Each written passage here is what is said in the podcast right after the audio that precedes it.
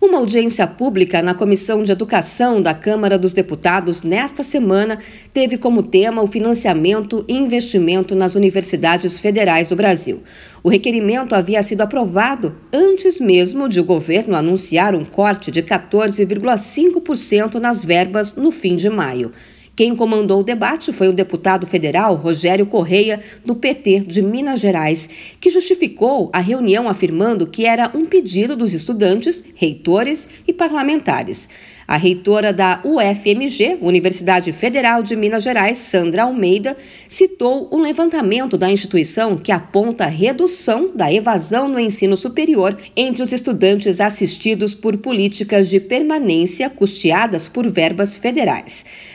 Segundo a reitora, as instituições federais de ensino superior, assim como a UFMG, têm crescido em importância social, mas estão perdendo espaço. As universidades trabalharam intensamente no desastre da Samarco e Mariana, no desastre da Vale em Brumadinho, nós continuamos trabalhando nesse desastre e também na pandemia. Tivemos um papel inestimável. Quer dizer, isso mostra o impacto, a necessidade. Então, é uma conta só para falar que a conta não fecha de maneira alguma. Nós estamos maiores, né, mais inclusivos, melhores, com mais impacto para a sociedade e com um orçamento que, no caso da UFMG, está de volta a patamares de 2009. Stephanie Silva esteve representando a Secretaria de Educação Superior do Ministério da Educação e destacou que os cortes no orçamento da educação por parte do Ministério da Economia anunciados anteriormente foram reduzidos de 14,5% para 7,2%.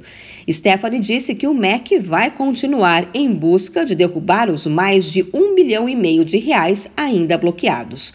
Segundo o vice-presidente da Andifes, a Associação Nacional dos Dirigentes das Instituições Federais de Ensino Superior, Evandro Silva, os cortes são uma contradição. Ainda que se não tivesse nenhum corte, né, nenhum contingenciamento, nenhum bloqueio, teria um retrocesso. Né? Nós tivemos aí nos últimos 10, 15 anos uma inflação acima de 60%. Então a gente tem essa, não é uma dicotomia, né, uma policotomia, que é o crescimento das instituições federais de ensino superior a redução do orçamento, a inflação, a demanda por ciência e tecnologia na instituição, fora dela. O presidente da Sociedade Brasileira para o Progresso da Ciência, Renato Janine Ribeiro, que também é ex-ministro da Educação, destacou a importância das universidades federais para as pesquisas e o crescimento do Brasil. Para o próprio desenvolvimento econômico, é fundamental o reforço das universidades públicas para a qualificação maior do Brasil, é fundamental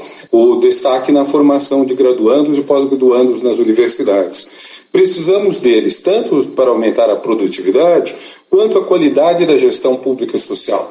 Então, os cortes são muito preocupantes. Sobre o contingenciamento, o governo federal explicou que a medida era necessária para cumprir o teto de gastos. Diante disso, entidades estudantis como a União Brasileira dos Estudantes Secundaristas, União Nacional dos Estudantes e a Associação Nacional de Pós-Graduandos emitiram uma nota convocando o Dia Nacional de Mobilização e Luta em Defesa da Educação e da Ciência para esta quarta-feira, dia 8. De São Paulo, Luciane Yuri.